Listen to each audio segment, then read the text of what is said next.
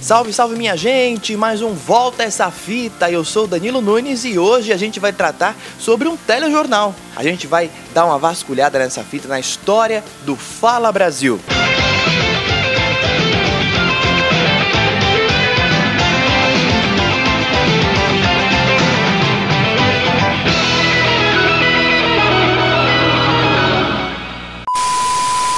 Essa é uma das primeiras aberturas do Fala Brasil. O Fala Brasil é um telejornal diário exibido nas manhãs da Record TV ininterruptamente desde 1998, mas que completa este ano 30 anos. A história começa em 1990, assim que a Record foi comprada por Edir Macedo. Fala Brasil estreia com a apresentação de Silvia Popovic, mas ela comandou a atração só por uma edição, pois trocou a Record pelo SBT. Em 93 tentaram novamente, agora produzido diretamente de Brasília, com a apresentação de Regina Mamé o programa ia ao ar toda terça-feira com duração de 15 minutos.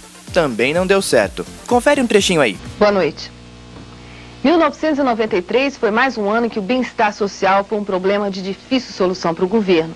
Há muito a fazer para resolver as graves distorções que existem em nosso país. Subvenções que têm para mãos certas. Milhares de famílias precisam de casa para morar.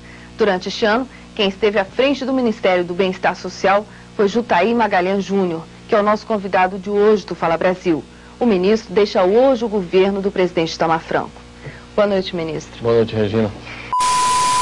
Anos depois, Eduardo Lafon, então diretor de programação da Record, colocou a emissora num bom caminho, estruturando sua grade de programação. Ele queria um informativo diferente do modelo clássico de bancada. Se inspirou no Good Morning América, da rede ABC, e lançou o Fala Brasil em 4 de maio de 1998. O time de apresentadores só tinha craques: Rosana Herman, Rafael Moreno, Renata Vianello, Duda Seidel, Virginia Novick, Bob Floriano e Doris Guisse. Era uma grande revista eletrônica com noticiário nacional, internacional, culinária e até apresentações musicais. O sucesso foi tanto que criaram até a edição de domingo para concorrer com o Fantástico na Globo. Houve só esse timaço debatendo uma matéria recente na época sobre o Viagra. O cara acabou de comprar a pílula Viagra e quer testar. Não é?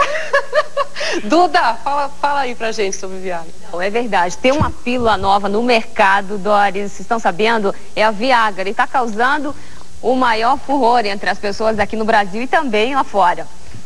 O ânimo dos americanos impotentes foi revigorado, isso mesmo, com a já famosa pílula Viagra.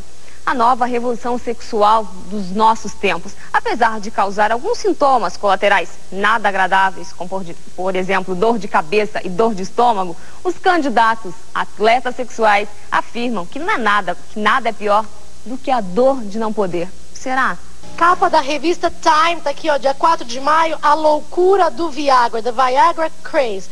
Tem uma coisa muito interessante que acho que nenhuma outra revista já publicou, que são os efeitos colaterais é, do Viagra. E tem uma coisa hum. que chama depressão pós-coito.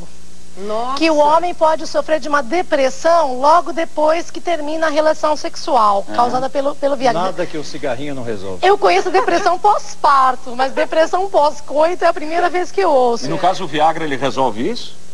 Não, ele causa. É um efeito colateral. É, os efeitos é. colaterais são dores de cabeça. Um em cada dez homens ficam com dores de cabeça, é dependendo da dose de Viagra que eles tomem. Eles enxergam azul, azulado. Dá um problema de visão um pouco. Você fala tudo azul, o cara fala tudo azul, fala tomando Viagra. É, tomando é, desmaios também foi um, um dos efeitos. Bom, é sempre bom lembrar que, tem que a gente tem que esperar um prazo, né? De 6 a 10 anos. Um remédio. Peraí, peraí, peraí. De verdade, que vai ter a próxima, Doris. Peraí, Não. Deixa eu só terminar aqui, Doris. relação ao, ao remédio. Não, mas evidentemente, a quem está esperando o Viagra não pode, quem está esperando o Viagra não pode esperar nem seis meses. Só para terminar aqui. Priapismo, que também é um efeito colateral de que o homem pode ficar quatro, cinco, seis horas com ereção e a coisa não... Não volta. a coisa não Deixa volta. trabalhar e não tem jeito. Precisa pegar o ônibus. tem que ficar em casa para esperar. Em 2000, após algumas reformulações, virou um telejornal comum, porém com duração maior do que os seus concorrentes. Muitos importantes jornalistas passaram por lá, como Rodolfo Gamberini, Luciana Liviero, Marcos Rummel, entre vários outros. O grande diferencial do Fala Brasil sempre foi as entradas ao vivo de vários locais do país e do mundo. É o único telejornal de rede apresentado só por mulheres na bancada. Confere agora um trecho da mais recente reformulação do Fala Brasil.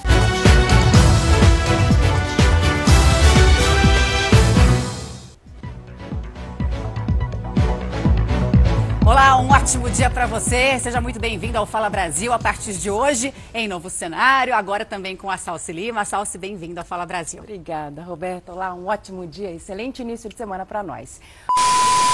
Em 2010, o Fala Brasil registra a marca de 17 meses seguidos na liderança de audiência. Com o sucesso, a Record Internacional também criou versões locais do telejornal em outros países, como Cabo Verde, Moçambique, Portugal e Uganda. Fala Brasil, uma revista eletrônica repleta de informação sobre o que acontece no seu estado. Agenda cultural, dicas e muito bom humor. Com Rafael Moreno, Doris Guissi, Rosana Herman, Bob Floriano, Virgínia Novick. Para você começar as manhãs muito mais afinado com seu dia a dia. Fala Brasil, a partir desta segunda, mais cedo, sete e meia da manhã. Nosso episódio de hoje fica por aqui. Se você gostou desse podcast, gostou desse episódio, segue, compartilha, espalha para todo mundo que estamos fazendo esse podcast sobre a memória da televisão brasileira. Semana que vem tem mais algumas fitas contando um pouco da história da TV brasileira. Até lá.